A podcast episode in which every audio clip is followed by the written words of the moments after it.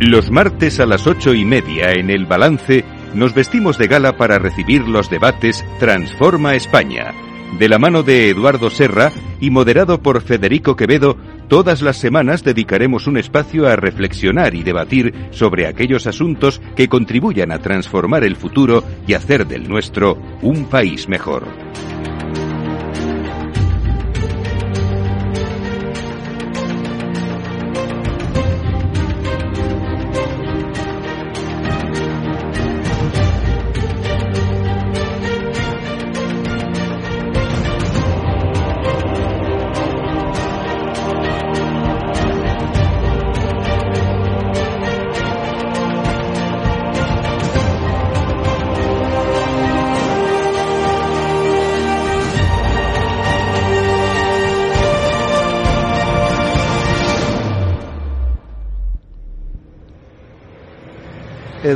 Serra, buenas noches. Buenas noches, Federico. Vamos allá con nuestro debate Transforma España. Además es que hoy vamos a hablar de un tema apasionante y probablemente uno de los temas, digamos, que tiene más, más raigambre en el objetivo en, ¿no? y en el, en el fin último de, de la Fundación, de la Fundación Sí. Transforma España, ¿o no?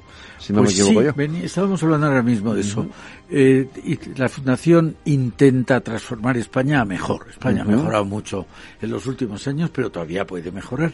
Y el- como hemos hablado aquí muchas veces contigo, Federico, el- la clave para mejorar es mejorar el talento. Y probablemente es difícil encontrar un sitio donde el talento se cultive más que la inteligencia artificial, porque estamos enseñando, como hablabas, de hacer inteligentes a, a las máquinas. Luego es, digamos, inteligencia al cuadrado. Pues eh, si te parece, eh, mm, voy a presentar a nuestras dos invitadas de hoy y nos haces un breve, nuestro, como siempre, nuestra introducción sobre el tema. Nos van, nos acompañan hoy eh, Nuria, Nuria Oliver, que es eh, Chief Data Scientist de Data Pop Alliance, asesora científica principal en el Instituto Vodafone, cofundadora y vicepresidenta de ELIS, eh, que es el European Laboratory for Learning and Intelligence Systems, y cofundadora de la unidad ELIS de Alicante, dedicada a la investigación en inteligencia artificial centrada en el ser humano, es ingeniera de telecomunicaciones por la Universidad Politécnica de Madrid y doctora en inteligencia artificial por el Instituto Tecnológico de Massachusetts. Es académica, además, en la Real Academia de Ingeniería. Nuria, muy buenas noches. Buenas noches. Y muchas gracias por estar con nosotros y por compartir esta, este, esta tertulia, este debate. Y Asunción Gómez Pérez es vicerrectora de Investigación, Innovación y Doctorado, Fellow en la, en la European Academy of Sciences, es catedrática en la Universidad Politécnica de Madrid.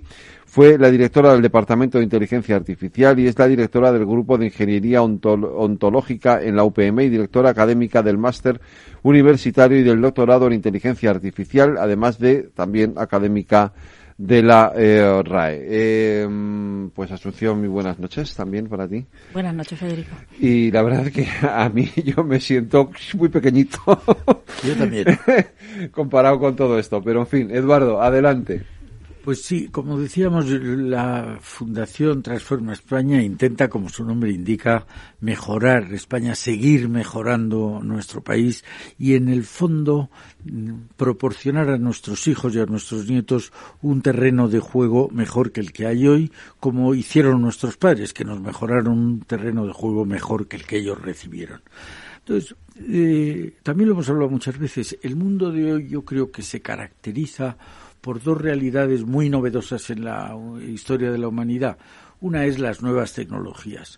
Yo me opongo a llamar eh, la cuarta revolución industrial o la tercera revolución industrial. Yo creo que esto eh, tiene una dimensión muchísimo mayor que la de la revolución industrial, teniendo en cuenta que para mí la revolución industrial es un hito fundamental en la historia de la humanidad, pero como su propio nombre indica, afectaba a la industria. Estas nuevas tecnologías afectan a la biología, afecta a la agricultura, afecta a la industria, afecta a los servicios, afecta al modo de vivir los españoles, afecta a las relaciones sociales. Y por tanto creo que merece un nombre propio que para mí es el de revolución tecnológica.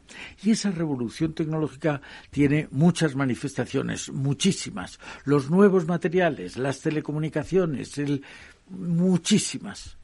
Pero si hay una que tiene una mm, potencialidad enorme, esa es la de la inteligencia artificial. La inteligencia artificial tiene eso, en primer lugar, una capacidad de transformar todo a su alrededor enorme, pero también tiene una singularidad, que es el que plantea problemas eh, morales. ¿Por qué?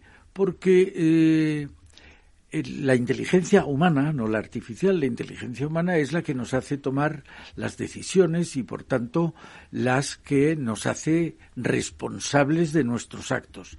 Entonces, si ahora hay una inteligencia artificial, ¿quién será la responsable de sus actos? Por poner un ejemplo sencillo, si ya se habla mucho con frecuencia del coche autónomo. Bueno, el coche autónomo que tiene que de repente ve un semáforo rojo, tiene que decidir qué hace, si le da tiempo a frenar, si no le da tiempo a frenar y al final toma una decisión de atropellar a alguien o de estrellarse contra un árbol, eso ¿Quién es, de quién es la responsabilidad. Es decir, que, y eso es solo un mínimo ejemplo de lo que es. Yo creo que las, eh, la inteligencia artificial abre un nuevo campo al conocimiento humano. Y a mi modo de ver estamos eh, aunque me estaba explicando Asunción que el tiempo que lleva en la universidad estos estudios de informática y de inteligencia artificial y computación. Sin embargo, creo que estamos todavía en los albores. Hay que ver eh, hemos oído oyendo en estos tiempos noticias de la rapidez que se eh, podían la inteligencia artificial actuaba más deprisa que la inteligencia humana. Hemos visto hace poco tiempo como el campeón del mundo de ajedrez era derrotado por una máquina. Hemos visto el, Watson de IBM cómo acertaba en derecho más que los mejores despachos de abogados de Estados Unidos o en medicina mejor que el 70% de los de los médicos. Bueno todo esto y además combinado con otras realidades de las que también estábamos hablando, como el Big Data, hace que estemos hablando realmente de un, misterio del que estamos abriendo las puertas, aunque haya gente como Asunción y como Nuria que lleven mucho tiempo con él. Pero para la gran eh, parte de la sociedad esto es completamente nuevo. Incluso eh, en el nombre tienen dificultades para saber de qué estamos hablando. En el fondo, esto empezó, se considera a Alan Turing, es el padre de la inteligencia artificial, allá por los años 50, y el punto de partida de la moderna inteligencia artificial fue el año 56, cuando tres sabios, McCarthy, Minsky y Shannon acuñaron firmemente el término en una conferencia que se dio en Dartmouth y lo definían como la ciencia e ingenio de hacer máquinas inteligentes, especialmente programas de cálculo inteligente. Bueno, Actualmente la inteligencia artificial es una rama de la teoría de la computación, aunque me corregirán seguro eh, las dos invitadas de hoy, eh, incluye, digo, áreas como el razonamiento automático, la demostración de teoremas, el procesamiento del lenguaje natural, la robótica, las redes neuronales, etcétera. De, estas, de todo esto nos pretendemos que nos ilustren mm. nuestras dos invitadas a las que yo también quiero darle las gracias por estar aquí. Pues eh, Nuria y Asunción, yo lo primero que quería decir es que, y no quiero hacer con esto ningún tipo de alegato feminista, pero eh, me congratulo especialmente de que las dos invitadas sean mujeres, porque es verdad que el área, todo este área del conocimiento humano eh, parece que siempre lo hemos eh, identificado con, con, los hombres, con el, con el sector masculino, y yo, eh, y además aquí creo que lo debatimos en alguna ocasión también hablamos sobre esto, ¿no? Hablamos de las científicas. hablamos de las científicas, el tema de la ingeniería, siempre parece que son terrenos que, estaban abonados para, para, para, los hombres y me congratula especialmente que seáis dos mujeres las que estéis hoy aquí, Nuria y Asunción, así que felicidades a las dos en ese sentido también. Eh, sí, pues, bueno, yo quería decir que yo también me congratulo, pero Uh, y, uh, lo he comentado no antes de que empezas, de empezar, eh, pero mm, creo que es importante destacar que no tenemos que dejarnos engañar por eh, la alta presencia femenina en esta conversación, porque desgraciadamente eh, tanto eh, la informática como disciplina ampliamente hablando, como específicamente la inteligencia artificial, adolecen de una gran falta de diversidad de género. es una situación eh, muy preocupante porque las tendencias uh, desde mediados de los años 80 es de descenso del porcentaje de chicas que eligen estudiar ingeniería informática o las ingenierías que estarían más cercanas a la informática, eh, cuando, y esto llevamos hablando diez minutos, ¿no? Vivimos en un mundo tecnológico y, y, la tecnología permea todos los ámbitos de nuestra vida y de nuestra sociedad, ¿no? Y tenemos una gran eh, falta de vocaciones tecnológicas en general y mucho más eh, femeninas. Asunción, ¿tú también lo ves así? Sí, yo lo veo, lo veo igual que, que Nuria y es necesario empezar este tipo de, formación en edades muy tempranas en los colegios para así animar a los niños y especialmente a las niñas a que elijan carreras STEM y, carreras de ingeniería. Pues eh, yo empezaría preguntándoles qué es la inteligencia artificial. Si os parece, Asunción y Nuria. Asunción. Mm, bueno, pues empiezo yo. Sí, sí. Bueno, pues vamos a ver, la, la, inteligencia artificial eh, pretende que las máquinas sean capaces de realizar comportamientos y actuaciones que son similares a las que reciben los seres humanos.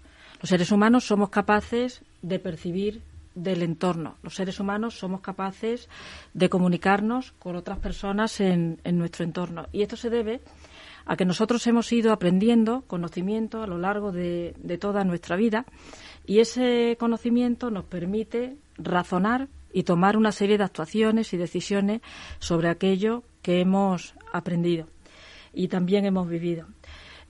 por lo tanto, la, la, inteligencia artificial lo que intenta es pues simular este proceso dentro de las máquinas, es decir, máquinas que sean capaces de percibir, máquinas que sean capaces de comunicarse con su entorno y para ello necesitan pues tener unos modelos de conocimiento que bien pueden ser numéricos o bien pueden ser simbólicos, que es lo que va a hacer a la máquina poder tomar decisiones y también poder razonar para actuar posteriormente sobre ese entorno. Entonces, si la, si, si, la decisión que toma la máquina es la misma que hubiera tomado el, el ser humano, se dice que la, que la conducta ha sido pues una conducta inteligente. Y esa actuación que provoca un cambio sobre el entorno también provoca un cambio sobre el propio conocimiento que tiene la máquina, para que así de forma incremental pueda ir actualizando y viendo que el estado de lo que la máquina tiene dentro de su memoria coincide con lo que el ser humano tiene también dentro de su cabeza y percibe. Nuria. Bueno, yo quizás simplemente por eh, aterrizar un poco, ¿no? Eh, creo que es importante destacar y entender que todos y todas interaccionamos constantemente con eh, sistemas que eh, están enriquecidos eh, de inteligencia artificial y uno de los mayores exponentes son nuestros móviles, ¿no? Prácticamente todas las aplicaciones en nuestros móviles tienen inteligencia artificial. Cuando sacamos el móvil para hacer una foto y eh, automáticamente sale un recuadro en la cara ¿no? de, las personas o aplicamos filtros a las fotos que tomamos para embellecernos o para cambiar algo eh, sobre nuestro, nuestro aspecto. Estos, todo esto son algoritmos de inteligencia artificial. Eh, poder hablar a nuestro móvil o a un altavoz inteligente o a nuestro coche y que nos entienda, eso es inteligencia artificial. Algo que formaba parte de las películas de ciencia ficción hace 10 o 15 años ¿no? y que hoy en día tenemos en nuestros bolsillos. Si podemos encontrar información en Internet es gracias a la inteligencia artificial. Eh, eh, como he comentado, prácticamente todas las aplicaciones se benefician de la inteligencia artificial. Eh, las noticias que leemos, las películas que vemos, los libros que compramos, las actualizaciones de, nuestros amigos, que, que vemos también y que se nos muestran.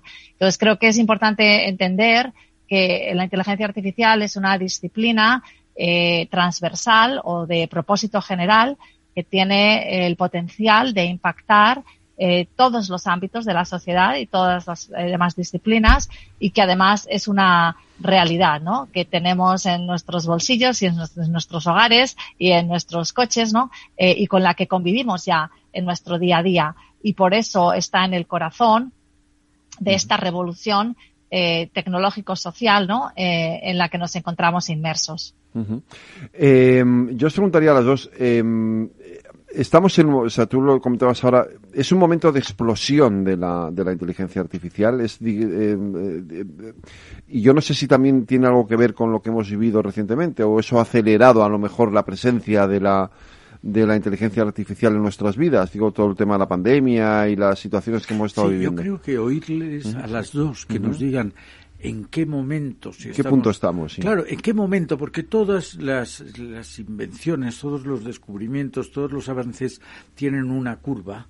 Y entonces, eh, yo que soy un ignorante de esto, como ya he dicho, me da la impresión que estamos entrando en el mundo de la revolución tecnológica, es decir, que hay muchísimo detrás, pero hay muchísimo más lo que nos queda por, por llegar. Antes hablábamos de los teléfonos móviles, eh, donde, por cierto, que Nuria, eh, sabes que yo vivía en el origen de Vodafone y, ah. y entonces eh, era una novedad enorme. Leí, no sé el número, pero que un teléfono móvil de hoy tiene algo así como 1.300 veces más chips o más sensor, lo que fuera que lo que tenía el, el satélite que llegó a la Luna. Sí, más capacidad de computación. Eso, eh, sí, sí, Pero sí, quiere decir que estamos en un momento donde la velocidad de crecimiento es apabullante. Entonces, me gustaría saber cómo veis si esto va a seguir así unos años o se va a aplanar esa curva porque ya los más importantes descubrimientos se han hecho. Supongo que es casi de ciencia ficción, pero me parece extraordinariamente importante saber dónde estamos, ¿no? Asunción. Eh, o o Nuria, Nuria, adelante, venga, aquí ya has empezado. Ok, ah, pues eh, en el contexto de la capacidad de computación, que es uno de los elementos a los que aludías, eh, eh, hay una ley muy famosa que se conoce como la ley de Moore, que fue propuesta por Andrew Moore, y según esta ley, cada año o año y medio se duplica la capacidad de computación por el mismo coste. Esto lo que quiere decir es que eh, los chips, ¿no? Que están en, los ordenadores, en los portátiles, en las neveras, en los coches, en todas las, eh, eh, prácticamente todos los dispositivos tecnológicos que utilizamos en nuestro día a día, estos chips cada año o año y medio pueden ser el doble de rápidos costando el mismo dinero. Esta ley es lo que es la que hace que cuando nos compramos un móvil o nos compramos un portátil, al cabo de un año, es, o bien ese mismo móvil vale mucho más barato, o bien por el mismo dinero nos podemos comprar uno mucho mejor, ¿no? Eh, hay una, un cierto debate en la comunidad científica sobre si este crecimiento exponencial, porque al final duplicar cada año o año y medio significa que es un crecimiento exponencial, si este crecimiento exponencial eh, va a continuar, ¿no? Porque también existen los límites de la física, ¿no? De, de cuán de pequeñitos podemos hacer estos chips para, eh, para poder eh, tener más y más computación. Ah, pero hasta ahora se ha ido cumpliendo, ¿no? Esta ley. Esto sin tener en cuenta que eh, también se están desarrollando eh, ordenadores cuánticos y tecnología cuántica que representa un cambio de paradigma a la computación, pudiésemos decir, binaria, ¿no? Eh, tradicional, mecánica. Entonces, ¿dónde nos encontramos? A ver, nos encontramos en un momento histórico que es eh, extremadamente, no sé cómo se dice en español, exciting uh, eh, para los que trabajamos en tecnología, porque eh, estamos consiguiendo, eh, como he comentado antes, ¿no? Eh, hitos que formaban parte de la ciencia ficción no hace mucho tiempo y que estaban en la mente de los fundadores, ¿no? De la inteligencia artificial. Um, pero al mismo tiempo eh, estamos en un momento en el que eh, estamos consiguiendo una relación muy íntima entre el mundo físico, el mundo biológico y el mundo digital. Y esta eh, íntima relación entre estos tres mundos plantea grandes debates éticos e implicaciones sociales eh, a las que no, no, nos hemos enfrentado hasta ahora como especie y que requieren, eh, por una parte, una, un gran conocimiento en la población sobre eh, la tecnología para poder tomar decisiones informadas y también requieren eh, eh, una toma de decisiones informadas de hacia dónde queremos ir. Yo siempre digo, no todo desarrollo tecnológico implica progreso y conlleva progreso. Y desde mi punto de vista, en lo que deberíamos invertir es en desarrollo tecnológico que eh, con alta probabilidad vaya a representar un progreso. Para mí, progreso significa una mejora de la calidad de vida de todas las personas del planeta, del, resto de seres vivos en el planeta y del planeta en sí mismo. Eh, y ahora mismo eh, no está claro que la tecnología y los desarrollos tecnológicos que estamos creando y en los que estamos invirtiendo no está claro que vayan a constituir un progreso. Por eso es tan importante tener ¿no? un debate social informado a este respecto. Y precisamente este fue uno de los motivos que me llevó a, a cofundar la unidad de ELIS de Alicante con el apoyo de la Generalitat Valenciana que tiene como sobrenombre el Instituto de Inteligencia Artificial centrado en la humanidad y donde precisamente el objetivo es eh, eh, investigar e invertir todo nuestro esfuerzo en eh, conseguir que efectivamente la inteligencia artificial vaya a representar un progreso. Porque no necesariamente va a ser así. Asunción. Sí, bueno, yo quería añadir que, realmente existen muchas inteligencias artificiales las que se están desarrollando a fecha de, hoy, que son inteligencias artificiales para resolver problemas concretos. Por ejemplo, puede, podemos entrenar un programa que sea capaz de detectar si una determinada radiografía, el, en una determinada radiografía, si el paciente tiene o no, tiene COVID. El, podemos enseñar también a detectar si a lo mejor tiene un cáncer de, pulmón. Es decir, tenemos programas que están o sistemas que están entrenados en resolver eh, problemas muy concretos. Y si les presentas eh, ejemplos o datos o que tomen una decisión en un, para un problema para el cual no han sido entrenados, pues les va a resultar muy difícil. ¿Qué es lo que ocurre? Que mediante la agregación de pequeñas inteligencias artificiales podemos resolver o podemos eh, detectar algún tipo de o resolver algún tipo de problema superior y es dada una radiografía, por ejemplo, de pulmón, ser capaz de detectar si el paciente tiene COVID tiene cáncer o tiene cualquier otra enfermedad.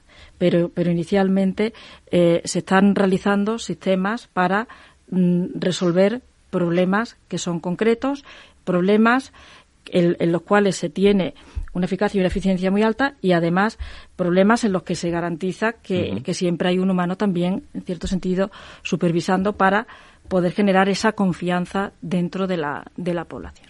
Porque claro, la pregunta del millón, la que nos hacemos siempre todos en esto es, ¿puede una máquina ser más inteligente que el ser humano? Bueno, eh, también y, también menos inteligente que el ser humano. Bueno, pero menos, digamos, digamos que sea menos eso sería lo, lo, suyo, pero que sea más. Bueno, a ver, yo creo que aquí técnicamente los sistemas de inteligencia artificial se dividen en tres tipos según su nivel de competencia. El nivel 1, pudiésemos decir, que es en el que estamos ahora, es a lo que se refería Asun, que son eh, lo que se conoce como sistemas de inteligencia artificial específica. Son sistemas que son muy buenos haciendo una tarea, probablemente mejor que el mejor de los humanos. Por ejemplo, el mejor jugador de ajedrez del mundo hace muchos años que no es un humano, ah, eh, pero solo saben hacer esa tarea y tampoco saben, entre comillas, ¿no? lo que significa esa tarea o podrían tener problemas para adaptarse si decidiésemos improvisar y cambiar la definición de la tarea, ¿no? Por ejemplo, si decidiésemos cambiar improvisadamente cuáles son las reglas del ajedrez.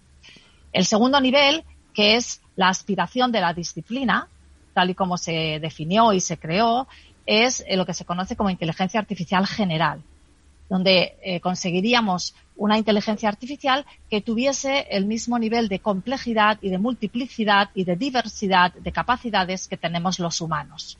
Eh, yo pienso que estamos muy lejos de tener inteligencia artificial general, pero considero que no es necesario que conseguir tener inteligencia artificial general para que la inteligencia artificial ya esté aquí, ya sea una realidad, ya esté impactando la sociedad y ya represente eh, económicamente un mercado de eh, millones de millones de dólares. Y hay autores como Bostrom o Kurzweil que, que, consideran, dicen, bueno, ¿y por qué nos vamos a detener en la inteligencia humana? Si, siguiendo la ley de Moore, ¿no? A la que he aludido.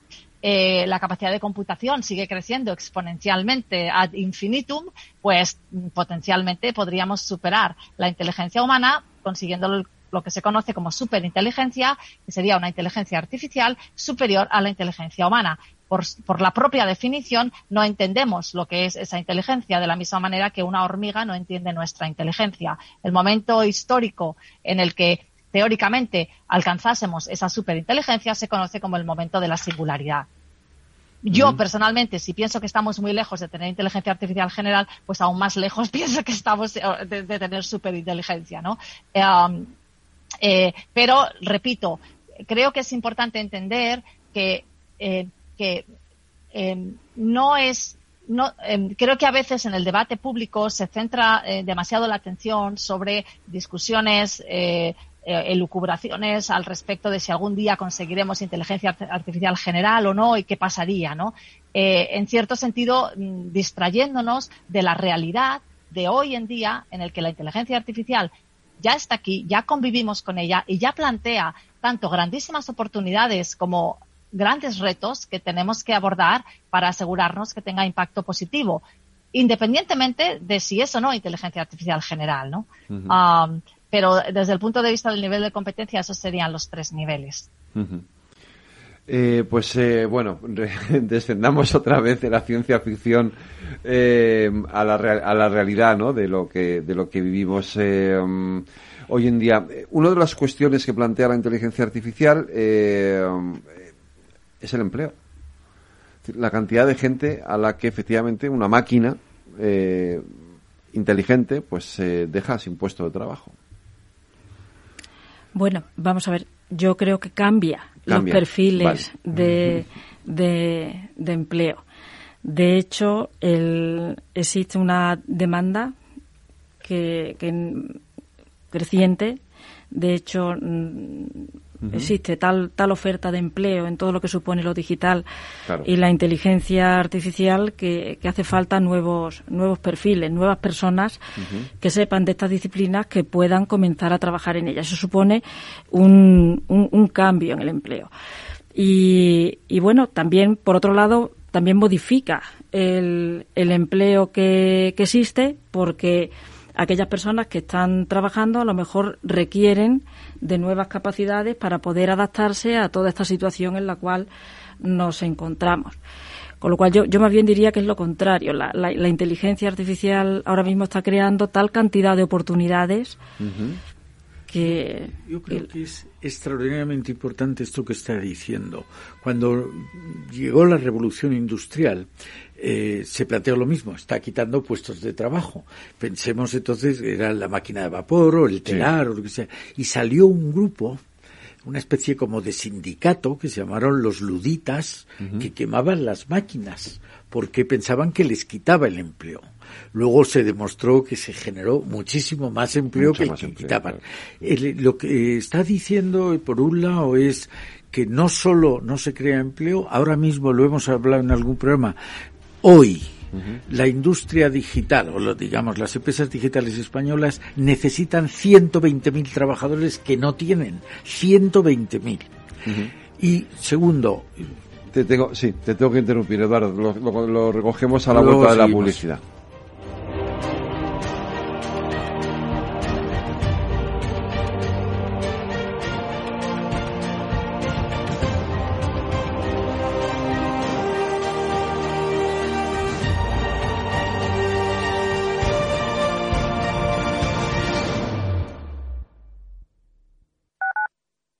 Capital Radio Madrid, 103.2. Nueva frecuencia, nuevo sonido. Este año está siendo más seco de lo habitual. Las últimas lluvias han ayudado a almacenar agua en los embalses madrileños, pero no debemos confiarnos. Por eso desde Canal de Isabel II nos recuerdan la importancia de hacer un uso responsable y eficiente del agua. Cada pequeño gesto cuenta, porque la lluvia es muy suya, pero el ahorro es muy nuestro. Cuidemos el agua. Si te gusta el pádel, en Capital Radio tenemos tu espacio.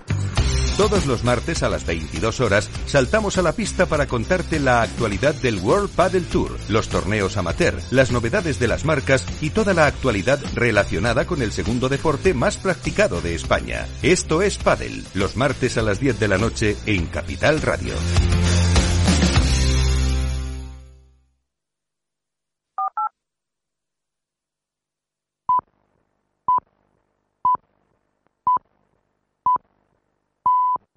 Transforma España. Eduardo, en lo segundo te habías quedado. Sí, no, lo primero era lo de la revolución de los luditas y lo segundo es que también, eh, lo has dicho, pero que hay mm, que cambiar los perfiles.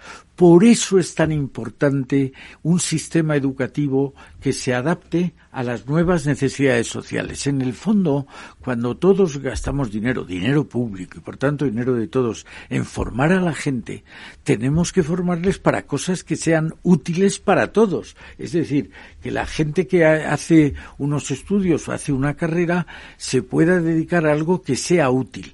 Eh, yo creo que estamos lejos de eso. Ah, muchas veces estamos formando a la gente pagando mucho dinero público a gente que sabemos de antemano, sin echar mano del Big Data, sabemos de antemano que no van a encontrar un trabajo en toda su vida, que se van a pasar la vida en el paro. Bueno, esto sería muy bueno saberlo. Y entonces hay que cambiar el perfil de estos nuevos trabajos que van a ser demandados porque seguro existirán con esos nuevos perfiles, mientras que si se queda uno en el perfil antiguo no encontrará trabajo o será más difícil que lo encuentre. Nuria. Sí, bueno, no podía estar más de acuerdo, ¿no? Y enfatizar más este aspecto. Eh, el, creo que hay diferentes um, eh, mensajes importantes a transmitir. El primero es que la mayoría de los estudios anticipan una eh, creación neta de trabajos eh, de naturaleza distinta a los trabajos que pueden verse desplazados por esta revolución. Um, por ello, es absolutamente prioritario invertir en educación a todos los niveles, tanto en una transformación de la educación obligatoria algo que yo personalmente llevo eh, proponiendo y defendiendo, eh, no sé, 15 años, no con mucho éxito. En segundo lugar, inversión ambiciosa en programas de lo que se conoce como upskilling y reskilling para poder eh, dotar a los profesionales actuales de las herramientas y las capacidades necesarias para que puedan continuar contribuyendo en, en esta sociedad. Y también educación, lo, hemos, lo he comentado anteriormente, educación a la ciudadanía y también educación a nuestros representantes políticos. Ese es un primer mensaje. Un segundo mensaje es que eh, eh, efectivamente eh, ahora mismo hay una gran falta de vocaciones tecnológicas. no tenemos suficiente gente en Europa, no solo en España, formada para la cantidad de, de, puestos de trabajo que hay y que va a haber y, de manera que en el corto plazo la única solución sería la inmigración de eh, perfiles eh, profesionales cualificados, porque no tenemos suficiente gente eh, con, con, estos perfiles y con estas habilidades. Um, con lo cual, esto también es un factor muy importante a, a considerar.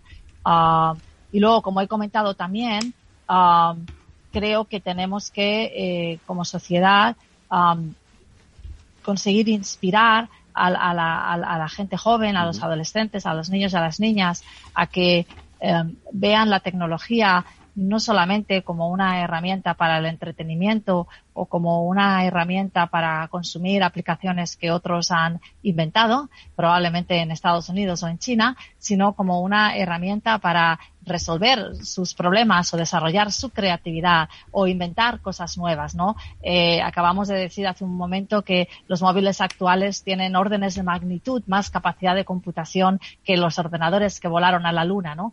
Pensad que la inmensa mayoría de los adolescentes de nuestro país tienen estos superordenadores en sus bolsillos y no los están aprovechando para eh, abordar, por ejemplo, los grandes retos a los que nos enfrentamos, ¿no? Como especie, quizás es una oportunidad perdida. Y creo que como sociedad estamos eh, siendo incapaces de inspirar a las nuevas generaciones a que vean la tecnología como una disciplina eh, a la que se pueden dedicar profesionalmente y que está llena de oportunidades y posibilidades.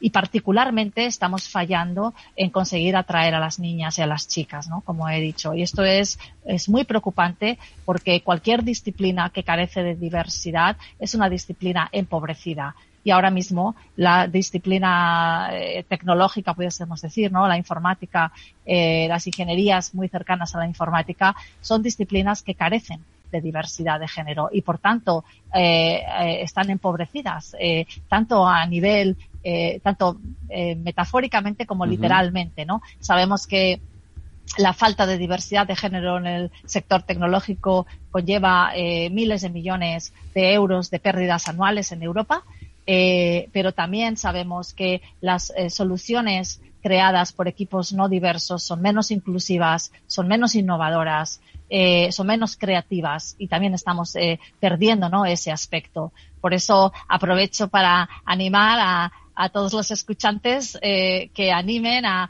a, sus hijas o a sus estudiantes o a sus sobrinas o a las niñas y adolescentes que conozcan a que eh, consideren estudiar una carrera tecnológica porque no hay mejor carrera. La tecnología está en todos los ámbitos, con lo cual puedes aplicar tus conocimientos a todos los ámbitos y además estás contribuyendo a inventar el futuro, ¿no? ¿Qué más se puede pedir? Sí, yo creo que eh, acabas de decir unas cosas, Nuria, que mm, me gusta mucho porque la Fundación por lo menos en tres programas hemos coincidido con lo que acabas de decir. El primer, eh, y ya lo hemos hablado antes, con lo de las chicas. Hicimos un estudio, eh, un programa en la Fundación sobre los estudios STEM y la mujer. Y vimos cuáles eran las causas de que haya tan pocas chicas y cómo la necesidad de poner remedio desde muy distintos ángulos. Hablábamos de que haya referentes femeninos en la investigación en general, en toda la educación STEM. Pero también el que se potencie desde, desde fuera la presencia de esa mujer. Lo que acabas de decir, Nuria, de que es diseñar el futuro, eso es algo que especialmente a los jóvenes les gusta.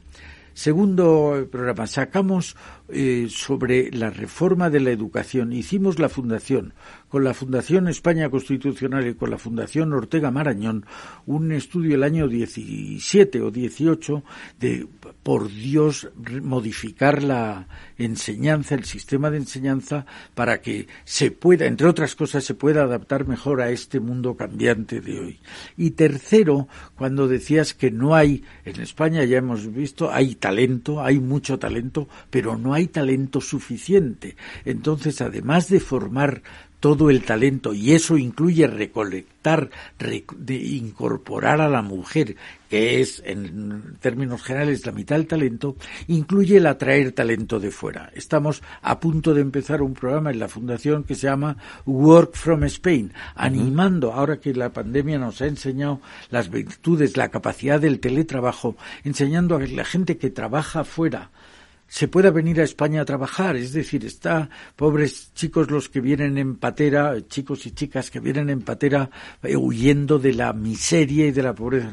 Pero necesitamos también atraer el talento. Y el talento, eh, tenemos un país que por suerte tiene eh, para ofrecer unas ventajas fantásticas al señor que está en Suecia o en Dinamarca y ve el sol eh, 38 días al año. Oye, vente aquí, si te gusta el sol, vente aquí. O la buena comida, o la hospitalidad de los españoles. O lo que... Eh, eh, necesitamos inmigración talentosa o talentuda, que no sé cómo se dice, pero lo necesitamos. Sí, yo, sí, yo quería añadir el, yo quería añadir un punto también importante. Una vez que la formación comienza en los colegios y los niños y niñas tienen esta sensibilidad, evidentemente uno puede ir hacia una FP, puede realizar un, grado y también evidentemente puede ser ingeniero. Ingeniero implica empezar a pensar, diseñar, trabajar en los sistemas que a fecha de hoy no, no existen. Y, y, hay un aspecto también muy importante y es que esta, la digitalización tiene que permear también en otros estudios que van más allá de las carreras de las tecnologías de la información y de las comunicaciones. Es decir, se necesita introducir materias de digitalización y materias de inteligencia artificial, por ejemplo, en los estudios de medicina, en los estudios de farmacia, también en los estudios de, de derecho. Y de esa forma también acercaremos lo TIC al resto de la sociedad y al mismo tiempo ampliaremos será mayor el número de mujeres que estén trabajando también en el área en el área TIC en este afán de crear estos equipos que son multidisciplinares e interdisciplinares. Eh, estoy tan de acuerdo con lo que dices que en ese estudio STEM que hablábamos con la mujer la mujer se inclina mucho a todos los estudios que tienen algo que ver con el ser humano. Por eso en medicina no faltan mujeres, hay más mujeres que hombres, no, no faltan. Pero en estas carreras de ingenierías y tal, parece que hay todavía un cierto recelo a, incorporarse la mujer, por eso hay que soportarlo. Pero además lo que dices, en digitales, la patronal del sector, hemos visto, hay algunas empresas que hacen digitalización pues eh, IBM o Hewlett Packard o Telefónica o Vodafone, ya que estás aquí, Esos hacen digitalización. Pero ¿quién usa la digitalización? Todos, potencialmente todos, y no solo las empresas, las administraciones públicas, las familias, las personas, lo estamos viendo con los móviles, la digitalización. Entonces eso sería una manera de atraer hacia las nuevas tecnologías a mucha más gente que se daría cuenta de las virtualidades y por tanto podría explorar nuevos caminos para las nuevas tecnologías. Nuria, ¿tú lo ves así también? Um, sí, sí, de hecho, quizás comentando un par de, puntos, precisamente eh, la preocupación por la incapacidad que tiene Europa y, mucho más España para retener el talento investigador excelente en inteligencia artificial eh, precisamente ese ha sido el motivo por el que eh, hemos creado ELIS Europa, que significa The European Laboratory for Learning and Intelligence Systems, y cuyo objetivo es contribuir a la, a la soberanía tecnológica europea en inteligencia artificial a través de la atracción y retención del talento investigador excelente a Europa. Y también la formación de eh, talento investigador excelente en Europa a través de un programa paneuropeo de doctorado. Eh, con lo cual el talento es, un, eh, es el mayor eh, y más valioso activo que puede tener ¿no? cualquier sociedad. Y con la unidad de ELIS de Alicante, que es la única unidad que tiene entidad jurídica propia como fundación sin ánimo de lucro, precisamente lo que estamos intentando es conseguir atraer y retener y también formar talento investigador excelente a nuestro país. ¿no?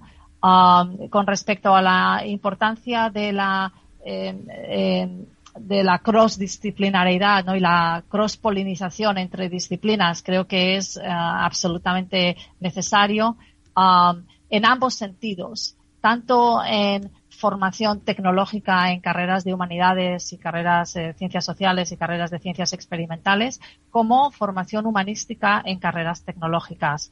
Eh, no hemos hablado eh, todavía sobre las implicaciones eh, éticas, ¿no? los retos éticos que plantea la tecnología, que son muchos, y la inteligencia artificial.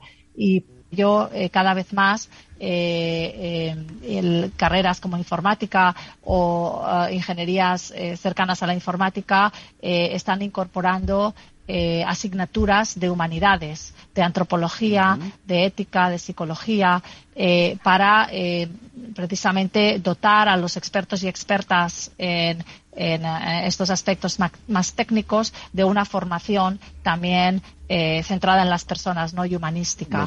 Entonces creo que es importante eh, en ambos sentidos, tanto introducir más conocimientos tecnológicos en las carreras que tradicionalmente no han sido muy tecnológicas, como introducir más conocimientos humanísticos en las carreras que tradicionalmente no han sido muy humanísticas. ¿no? Sobre esta última asunción tú querías apuntármelo. Sí, el, por ejemplo, nosotros en la, en la escuela, en la Politécnica, tenemos una asignatura de los aspectos éticos y legales de la tecnología.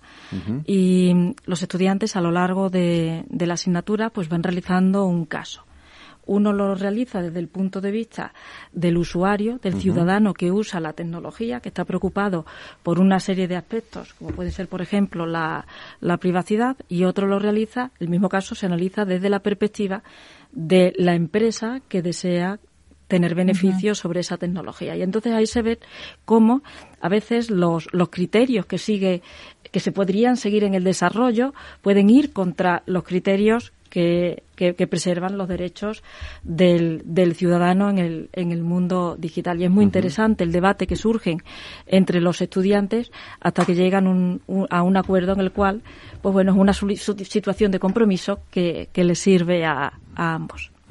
Pues eso me, lleva a un aspecto que creo que es eh, interesante, que es el saber si la inteligencia artificial a veces va por delante de nuestra propia eh, protección desde un punto de vista jurídico, ¿no? De la, siempre. Siempre, ¿no? Siempre. Sí. Siempre no solo la inteligencia artificial, en todo, en general, perdona que te he interrumpido, Asun, es que es muy difícil porque no os veo.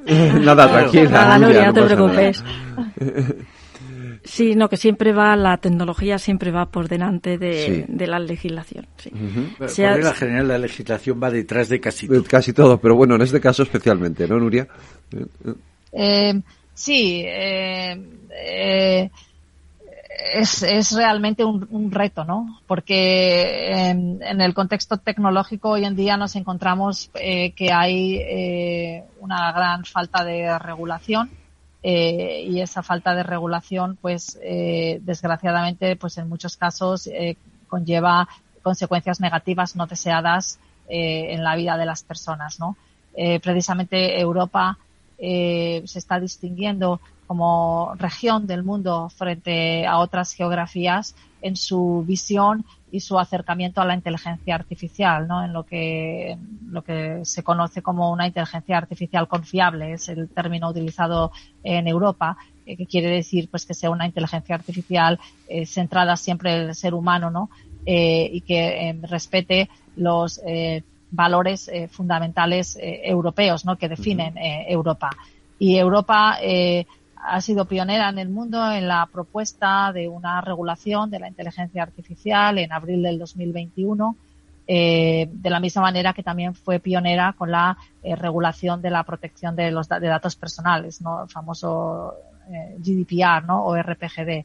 Ah, entonces, es un tema que está siendo ampliamente debatido ahora mismo. Es eh, complejo, es, no es sencillo el diseñar una regulación que sea inteligente, que, que por una parte eh, no limite excesivamente la innovación, pero por otra parte vele por eh, la, la, preservación ¿no? de los eh, derechos fundamentales de las personas y cómo encontrar ese equilibrio, eh, bueno, no es fácil. Uh, Habiendo dicho esto, sí que es verdad que en ámbitos de aplicación de la inteligencia artificial donde ya hay regulación, como puede ser en la medicina o en el derecho o en el transporte, eh, esa, esa regulación aplica. Eh, de la misma manera que se aplica a otras innovaciones tecnológicas que se puedan ir desarrollando en esos ámbitos, ¿no? Pero hay otros muchos ámbitos donde no hay regulación, ¿no? Particularmente, por ejemplo, pues en todo el contexto de las plataformas sociales, redes sociales, servicios digitales, ¿no? Donde es una es como The Wild West, ¿no? Eh, eh, es una, un ámbito eh, ampliamente no regulado y, y, donde ahora, ¿no? Eh, recientemente, pues Europa está eh, empezando a considerar qué tipo de regulación tendría sentido implementar para fundamentalmente proteger a las personas. Asun, tú querías comentar algo de esto. Sí, porque al final esta, esta regulación que salió en abril, abril del 2021 lo que hace es identificar cuál es el riesgo que tiene el sistema de inteligencia artificial, el cual va a depender de la función que realiza el sistema. Entonces hay sistemas de riesgo mínimo que están siendo monitorizados, supervisados, que siempre requieren la confirmación de la persona, lo que comentábamos antes de la radiografía. Segundo, en segundo lugar, hay otros que son de riesgo limitado y es ser conscientes de que estamos interactuando con una, con una máquina. El tercer nivel es el alto riesgo, en donde tenemos que velar porque los, los datos sean datos que sean de calidad, sean datos que no estén sesgados, por ejemplo. Y hay otra parte que es un riesgo que es inadmisible porque iría contra los derechos fundamentales, donde podría ir toda la parte de identificación biométrica, por ejemplo. Sí, eh, yo creo hay dos cosas de lo que se acaba de decir que me gustaría subrayar.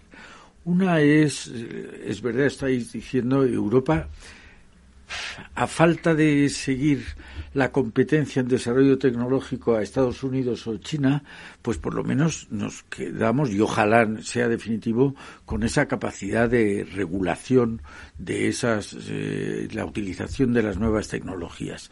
Yo creo que no solo en la protección de datos, Europa es la tierra donde nacen los derechos humanos. Mm. Y si tuviéramos más tiempo, diría que en España, en la Escuela del Derecho Internacional de Vitoria y Molina, es donde de verdad em, empieza a tallarse la idea de que hay unos derechos irrenunciables del ser humano, de manera que seguiríamos en esa tendencia.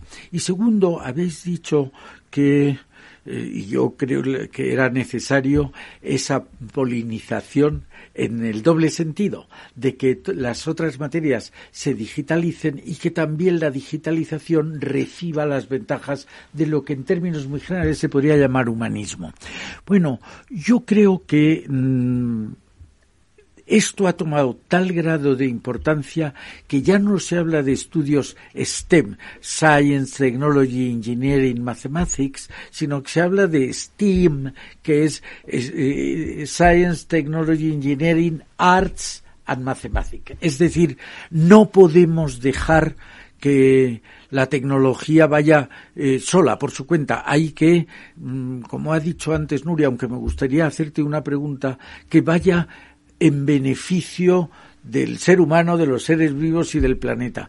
La pregunta que te quería hacer desde el principio, cuando has dicho que la tecnología puede ser positiva o negativa, yo lo que siempre había oído es que la tecnología es buena y lo que puede ser bueno, positivo o negativo es la utilización que se hace de la tecnología. Yo creo que hasta las cosas más espantosas, como la fisión nuclear, pues han tenido unas buenas consecuencias y unas malas consecuencias que dependen de la utilización que se haga de esas nuevas tecnologías. Pero en fin, no sé si hay tiempo para la pregunta. Sí, yo creo que sí, hay tiempo. Tienes todavía diez minutos. Eh, se, la, hacía a Nuria a ver si ella, cuando ha dicho que había tecnologías negativas, quería preguntarle si es la propia tecnología o es lo que puede ser negativo la utilización de la tecnología por parte de los hombres y las mujeres. Nuria. Bueno, sí, a ver, eh, evidentemente eh, la clave está en el uso que se haga, ¿no? Eh, lo que pasa que mm, tenemos también que determinar un poco qué uso mayoritario se va a hacer ¿no? de, una cierta tecnología. Sí, sí, mm, porque obviamente ah, desde las tecnologías más ah, rudimentarias, ¿no? Como pueda ser un cuchillo, puedes usarlo para salvar una vida o para quitar una vida, ¿no? Ah, pero eh, tenemos también que determinar cuál sería el uso más común o el uso mayoritario, ¿no? Porque a lo mejor si en el 99,9% de los casos el impacto es negativo, pero hay como un 0,1% que puede ser positivo, pues eh, no sé si realmente merece la pena. Merece la pena. Ah, pero, pero es importante mm, destacar este punto porque creo que muchas veces se nos transmite un mensaje de un cierto eh, determinismo tecnológico eh, donde, bueno, no podemos hacer nada, ¿no? Eh, es imparable, este desarrollo tecnológico es imparable y, nosotros como sociedad no tenemos ningún tipo de capacidad para decidir si, eh, si queremos ese desarrollo tecnológico o no, si nos parece que, va a ser positivo o no. Y, y, creo que ese mensaje de determinismo tecnológico evidentemente beneficia a las grandes empresas tecnológicas, pero no necesariamente nos beneficia colectivamente al, al planeta, ¿no? O a la sociedad y por eso siempre transmito un deseo, ¿no? De quizás un mayor empoderamiento de la, de la ciudadanía, de la sociedad civil, para tener más debates, como quizás el que estamos teniendo ahora, pero también para pasar más a la acción, ¿no? Y para que como sociedad civil sintamos que podemos decidir qué tipo de desarrollo tecnológico queremos, qué tipo de tecnología queremos para nosotros, para nuestros hijos, para nuestro planeta y no sé si realmente sentimos que tenemos algún tipo de capacidad de decisión en este sentido. Sí. Yo creo que eso nos mete en otro tema que te ofrezco, Federico, para otro día. ¿Qué es? Que es la relación entre las multinacionales y los estados. Eh, es decir, cualquier eh, contienda exige un árbitro, cualquiera. Ahora, desde hace 25 años, hay una polémica en todo el mundo de quién tiene más poder, los estados o las multinacionales. Esto vino un presidente de una multinacional belga hace 30 años a Madrid y dijo que estaba empezando ese conflicto y que a su juicio iban a ganar las multinacionales porque jugaban en todo el mundo, mientras que los estados estaban limitados a su territorio. Eso, 30 años después, lo estamos viendo porque las grandes multinacionales no pagan impuestos o pagan menos impuestos. Hacen, estamos viendo que no multinacionales, personas individuales tienen más dinero que el PIB de la mitad de los países del mundo. Bueno, estamos llegando a un momento donde, eh, digamos, todos los árbitros pueden ser comprados por los jugadores. Oiga, esto deberíamos replantearnos un día, porque además, y esto me gusta decirlo aquí, decirlo más veces, personas como Nietzsche reconocían que hablando de ética, el nivel de España estaba muy por encima del nivel del resto de la humanidad. Es decir, oiga, si vamos a hablar de ética, hablemos primero con los, con los españoles. Esto no sé si no se lo creen la mayoría de los españoles, pues pero creo que no. No, no, lo, lo, piensa mucha gente y entonces podría ser que Europa sea la capital de la regulación eh, frente a China o Estados Unidos, pero que España fuera el corazón de esa capital que es Europa. Asun, ¿tú crees también lo ves así? Sí, yo creo que, que aquí en España ahora mismo todo el tema de privacidad, la ley de protección de datos y también la, que, han empezado a existir numerosas normativas y se está aplicando además con muchísimo con muchísimo rigor. Nuria. Em, sí, quería simplemente para destacar el inmenso poder que tienen las grandes multinacionales. De los cinco países más poblados del mundo, tres son países digitales que no existían hace 20 años, Facebook, WhatsApp e Instagram, que está, además están gobernados por el mismo presidente no elegido democráticamente. Eh, si miramos la valoración de mercado de las cinco más grandes compañías tecnológicas del mundo, tienen una, serían el tercer país más poderoso del mundo después de Estados Unidos y China. Cinco compañías tecnológicas. Eh, estamos hablando de una acumulación de poder, no solo poder económico, sino también poder social, teniendo eh, datos y conociendo y teniendo acceso a miles de millones de personas del planeta eh, sin precedentes en la historia de la humanidad y con una absoluta falta de regulación, ¿no? Eh, esto es algo que mm, no sé, como ciudadanos igual debería preocuparnos eh, o, o, deberíamos cuestionarnos o deberíamos intentar decidir, ¿no? Si pensamos que es positivo para la sociedad en su conjunto, ¿no? Tener esta grandísima acumulación de poder en las manos de, tan pocos, ¿no?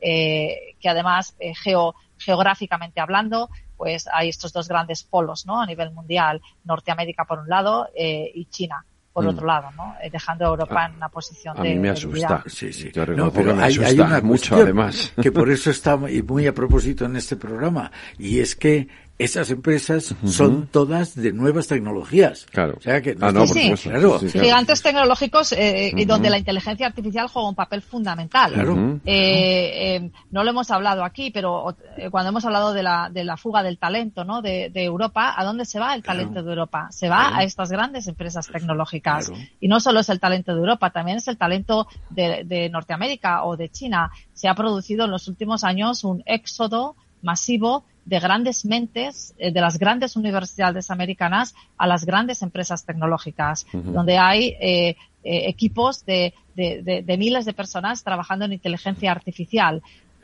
¿Por qué este éxodo? Pues porque las condiciones de trabajo no tienen comparativa. Tienen sueldos donde en muchos casos tú dices tu propio sueldo, disponibilidad a cantidades ingentes de datos, las técnicas modernas de inteligencia artificial basadas en el aprendizaje a partir de datos necesitan datos para poder eh, aprender y para poder eh, encontrar patrones y modelar ¿no? Eh, la realidad y estas empresas evidentemente si algo no, no, les falta son datos ¿no? entonces tener libertad intelectual tener salarios que pueden ser un orden de magnitud superiores a los salarios anteriores y tener acceso a cantidades ingentes de datos y recursos ilimitados pues es, es, muy difícil rechazar ofertas de esa naturaleza, ¿no? Entonces eh, se ha producido este gran éxodo de, de la academia, ¿no? Eh, hacia estas eh, grandes empresas tecnológicas, eh, con lo que ello conlleva, porque que, no, que no solamente la innovación o el despliegue y el uso de una cierta disciplina, sino también la investigación de esa disciplina esté fundamentalmente en manos de empresas privadas, eh, no es positivo para ninguna disciplina, ¿no? Porque evidentemente ninguna de estas empresas es una ONG, todas ellas tienen responsabilidades económicas hacia sus consejos de dirección y hacia sus ah, accionistas, ¿no? Eh, eh, y, están definiendo eh, el futuro, ¿no? De la propia disciplina, en este caso la inteligencia artificial, eh, con una alta motivación eh, económica, porque al final son eh, empresas ¿no? que tienen que responder a estos intereses económicos. Y esto obviamente tampoco es positivo para la sociedad. Pues Nuria y Asunción, muchísimas gracias a las dos por haber compartido este, este rato con nosotros aquí en el Balance de los Debates Transforma España. Eduardo, te espero la semana que viene con más debate Transforma España.